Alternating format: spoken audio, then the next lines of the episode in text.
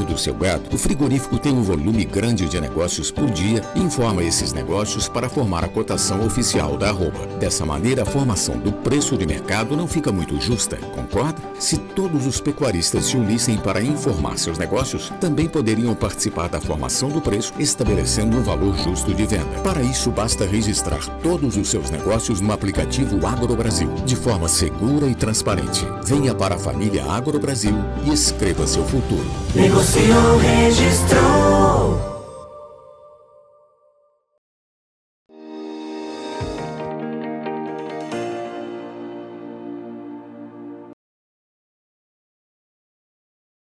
Para você que segue ligado aqui no nosso site Notícias Agrícolas, está começando mais um boletim para a gente falar sobre o mercado do boi gordo e a gente quer entender como está o fluxo de negócios no mercado e para isso a gente convidou o seu Alcides Torres, dele que é o analista de mercado da Scott Consultoria, já está aqui com a gente por Skype. Seu Alcides, seja muito bem-vindo aqui no nosso site e a gente gostaria de entender o que tem aí motivado o mercado do boi gordo nessa semana.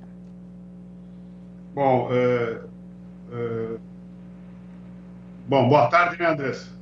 E o, o, o, mercado tem caído, né? A cotação da roupa do boi gordo tem caído em função aí do, do aumento de oferta, principalmente por causa da antecipação à, à seca que se aproxima, né? Normalmente a gente tem uma virada de é, uma, a senescência do capim começa a acontecer agora a partir de abril e também em função aí da da valorização do real, que faz com que a cotação da roupa do boi gordo para exportação em dólares suba, e também, é claro, em função da, eh, do consumo interno que não anda muito bem. Então, a, a, a, todo esse, esse, conjunto de, de fenômenos, digamos assim, faz com que os compradores de gado pressionem as cotações.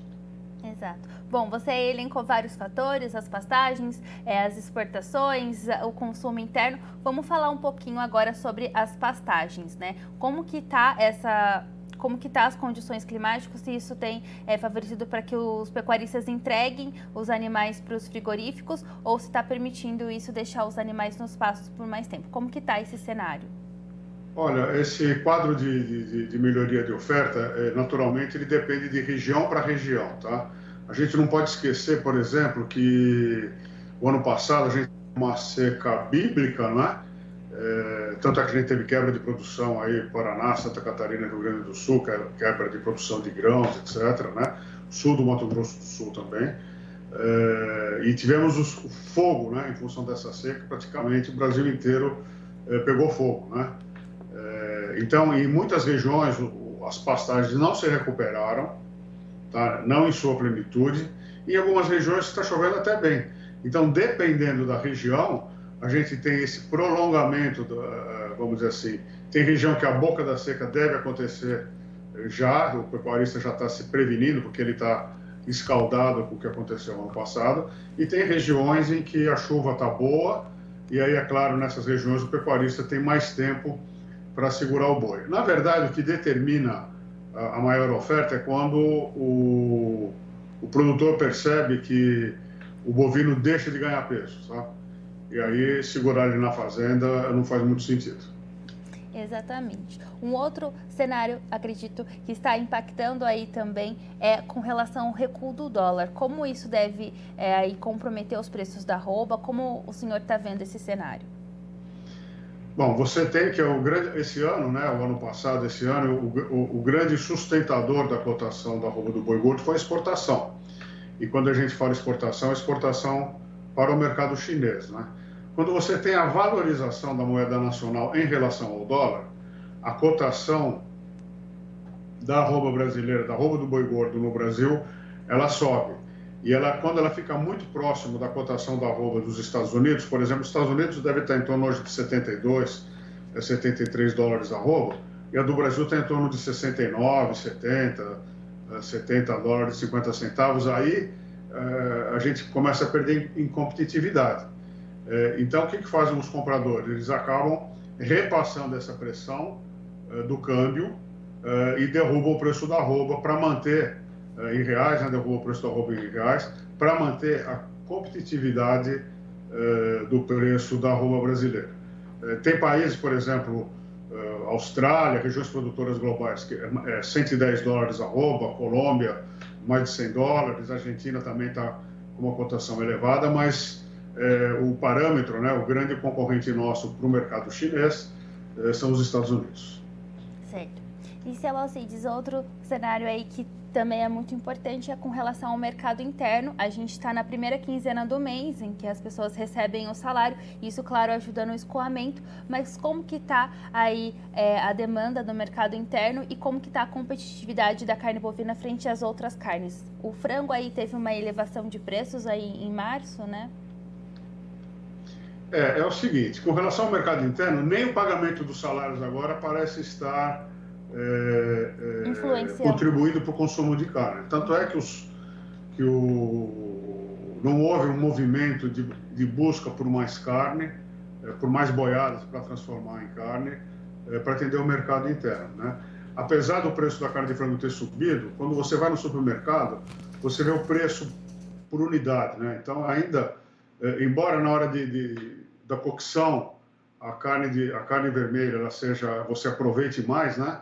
Tem menos perdas do que a carne de frango, é, mas por unidade de compra, você fala, poxa, tá mais, por quilo está mais barato carne de frango, vou levar a carne de frango.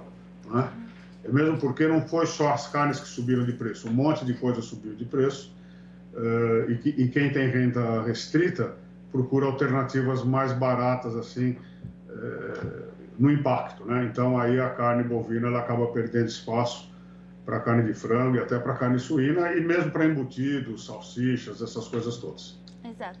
É, a Scott faz um levantamento. Você tem aí para nos passar os preços da carne no atacado hoje, seu Alcides? Ah, aqui de, de, memória eu não tenho, tá? É, mas os preços estão é, consideravelmente elevados é, para o poder aquisitivo da população. Certo. E seu Alcides, falando um pouquinho aí, que a gente não pode deixar de falar, como que está o mercado de reposição Aí vocês têm acompanhado, segue, segue no mesmo ritmo, acompanhando o ritmo do, do mercado do boi gordo em queda? Não. A, a cotação da arroba do, dos bovinos para reposição, ele ainda caiu, mas caiu com muito menos intensidade do que a cotação da arroba do boi gordo. 2022, pelo menos nesse semestre, ainda vai ser um, um, um mercado comprador para bovinos de reposição e a gente não vê muita oportunidade de queda de preço, tá? Uhum. É claro que aquele, aquele, aquele criador que está pedindo muito caro, ou aquele recriador que está pedindo muito caro, está tendo mais dificuldade em vender, tá? Uhum. É, e quando a coisa começa a acontecer, é, a gente percebe uma certa resistência do comprador, naturalmente o, o comprador tá já, ele, ele até topa pagar mais mais pelo, pelo animal de reposição, pelo bovino de reposição, mas ele quer animal de qualidade, uhum. tá? Então o mercado começa a ficar mais seletivo eh, com relação à reposição do rebanho. Essa seletividade do rebanho é em função para atender a demanda chinesa, podemos dizer assim? Não, é para atender mercado externo e mercado interno. É uma questão de zootecnia mesmo, né? Uma vez que você tem eh, aumento de custos de maneira generalizada, né? Subiu o preço eh, dos grãos, do, dos suplementos, eh, enfim, todo um conjunto, está tudo contaminado, digamos assim, pela inflação, não é? Então, é recomendável que a, o seu produto tenha qualidade, que a, que a, a conversão alimentar seja boa, e isso advém de, de, animais de reposição, de bovinos de reposição, que reúne essas qualidades todas, né? Então, é ficar muito mais caro eu, eu recriar ou eu engordar um bovino de má qualidade do que eu fazer isso com um bovino de boa qualidade. Certo. E o senhor aí pontuou sobre os custos elevados de produção. Como que o pecuarista já começa a fazer esse planejamento pensando aí para o segundo semestre? E pensando também aí como vai ficar a oferta do milho safrinha? A gente tem visto aí bom desenvolvimento da safra de milho, mas como o pecuarista deve começar a se planejar para o segundo semestre? Olha, essa é uma situação difícil, tá? É, é, como lidar com aumento de, de custo, né? Como a gente, como que a gente lida com aumento do preço do, dos alimentos do supermercado, aumento do preço de energia, aumento do preço dos combustíveis, né? É, aumento do preço das roupas, enfim. é, todo esse conjunto, não existe muita alternativa né, do que você, como se livrar desse aumento. Então, no caso de grãos, por exemplo, você sempre tem, apesar da. Nós tivemos uma queda significativa da, na safra, né? Então a gente, a safrinha, ela, ela vai bem, mas a gente não pode esquecer que a safra foi prejudicada. Então, é, é, é, monitorar o mercado diariamente, regularmente. Hoje a gente tem mecanismos para isso, né? Todas esses, esses é, é, é, ferramentas eletrônicas que, que, te dão o preço regularmente. Você precisa ter discernimento, né? Procurar boas fontes de informação. Não o cara que aposta, mas o cara que relata o que está acontecendo. e aproveitar os períodos de, de, colheita, que normalmente os preços caem, né?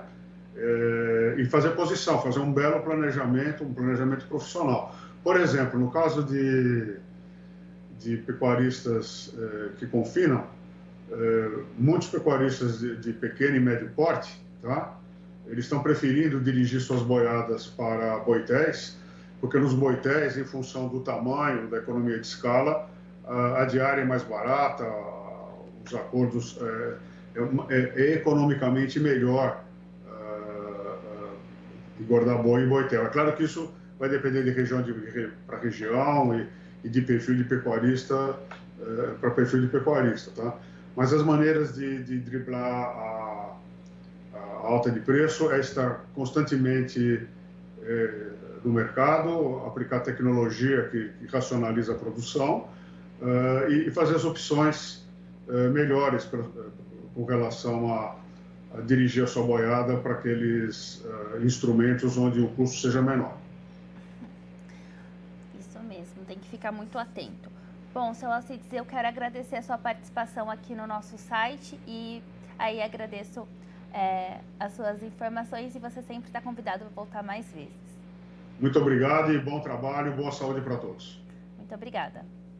Você acompanhou a entrevista com o seu Alcides Torres, ele pontuou aí que o fluxo de negócios no mercado físico do boi gordo segue lento aí com as escalas de abate aí já programadas para para o mês de abril e ele também pontuou aí que o mercado interno, aí o, o consumo no mercado interno não está tão aquecido como se esperava aí na primeira quinzena do mês, em função aí do pagamento das pessoas que estão preferindo outros tipos de proteínas animais. Celcides também pontuou aí que o recuo do dólar vai continuar impactando aí nos preços da roupa do boi gordo, na oferta que o frigorífico dá, e também pontuou aí sobre o mercado de reposição que não está recuando na mesma intensidade que a arroba do boi gordo. Bom, vamos aproveitar e vamos lá para o mercado futuro, ver como estão os preços na B3.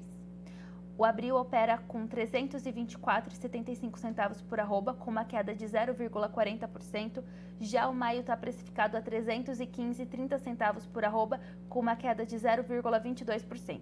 O julho opera estável a 320 reais por arroba e outubro está trabalhando a R$ 330,65 centavos por arroba, com uma alta de 0,20%. Ontem, o indicador CPEA fechou a 335,40 centavos por arroba, com uma queda de 1,81%. Bom, eu fico por aqui, mas você segue ligado aqui no nosso site, no Notícias Agrícolas, para essas e outras informações. E não se esqueça, Notícias Agrícolas 25 anos ao lado do produtor rural. Participe das nossas mídias sociais no Facebook Notícias Agrícolas, no Instagram, arroba Notícias Agrícolas e em nosso Twitter, arroba Noteagri. E para assistir todos os vídeos, se inscreva no YouTube, na Twitch, no Notícias Agrícolas Oficial.